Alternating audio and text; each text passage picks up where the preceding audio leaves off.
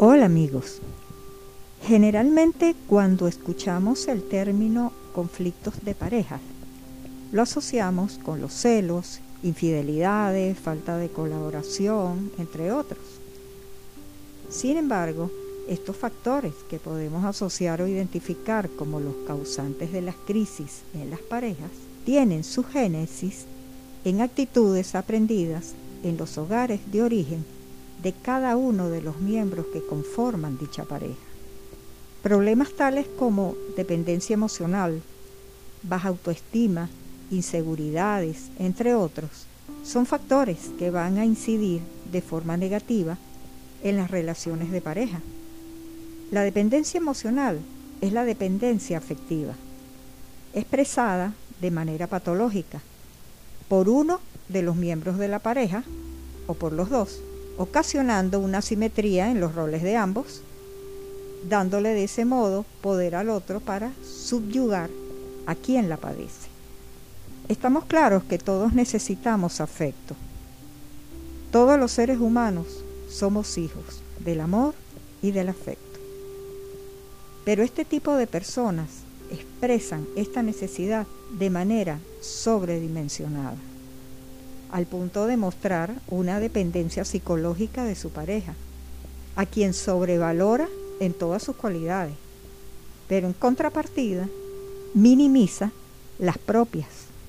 Este factor tiene como base la baja autoestima que presenta el dependiente, tal vez como una reminiscencia de una infancia carente de estímulos positivos, de un hogar disfuncional, en donde las carencias afectivas, los sentimientos de indefensión y de abandono y la violencia intrafamiliar generaron en el sujeto sentimientos de inseguridad, afectando con ellos su autoestima y su amor propio.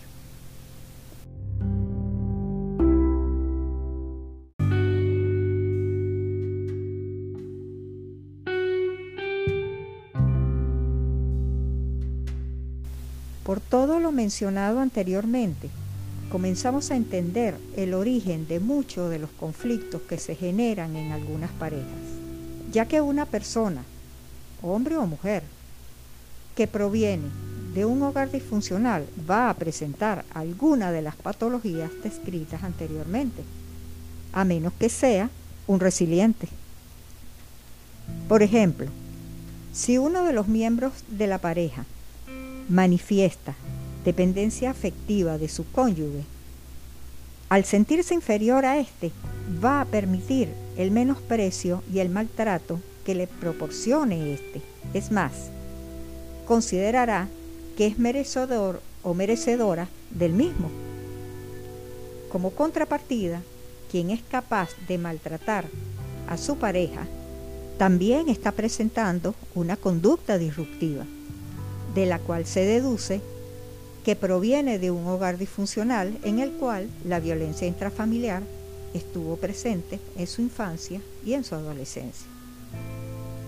En este mismo sentido, una persona con dependencia afectiva, baja autoestima e inseguridad va a buscar como pareja a personas que presenten las referidas conductas agresivas, que pueden deberse a su vez a una oculta dependencia afectiva, las cuales va a soportar por miedo a la soledad. No importa cuántas agresiones le ocasione. Tal vez no necesariamente sean físicas, también pueden serlo, pero sí psicológicas, menosprecio, minusvalía, controladoras, alejamiento de la familia, impedimento de realización personal, entre otros.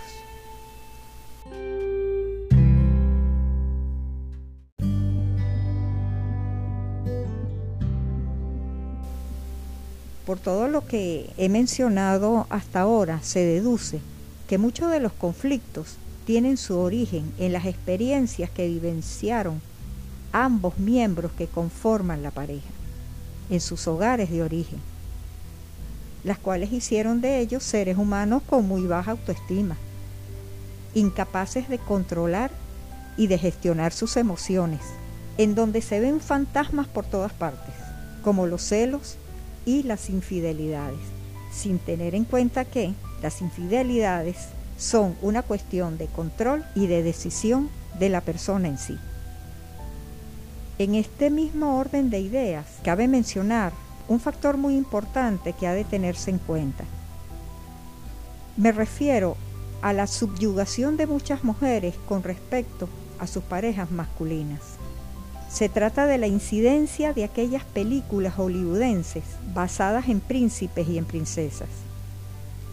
Ese príncipe aguerrido, valiente, que no le teme a nada, capaz de enfrentarse al dragón para salvar a una princesa secuestrada por un malvado, encerrada en una torre, desvalida, quien espera que llegue su príncipe azul, cabalgando en su corcel blanco para que gracias a él ser rescatada y poder ser felices. Lamentablemente para estas mujeres, este estereotipo de amor romántico ha hecho estragos en la psiquis de muchas mujeres, quienes idealizaron a su futura pareja y a su futuro hogar con estos cuentos de hadas topándose con una realidad muy distinta y para la cual no estaban preparadas. Del mismo modo, las crisis que se generan al no saber distribuir los quehaceres del hogar evidencia una total falta del sentido de la convivencia. Y aquí me estoy refiriendo a los hombres, al menos a una mayoría, salvo algunas honrosas excepciones que sí colaboran en el hogar ya que aunque hemos avanzado mucho en tecnología, no así lo hemos hecho en la convivencia. Por eso vemos en pleno siglo XXI rasgos de un machismo ancestral, del cual se valen muchos varones para justificar su poca o nula colaboración en el hogar. Esto denota una crisis valorativa, al no manifestar empatía, solidaridad, respeto, colaboración hacia su pareja, los cuales no fueron adquiridos durante su infancia y adolescencia, por no haber sido formados y educados en valores por sus madres, padres y adultos significantes.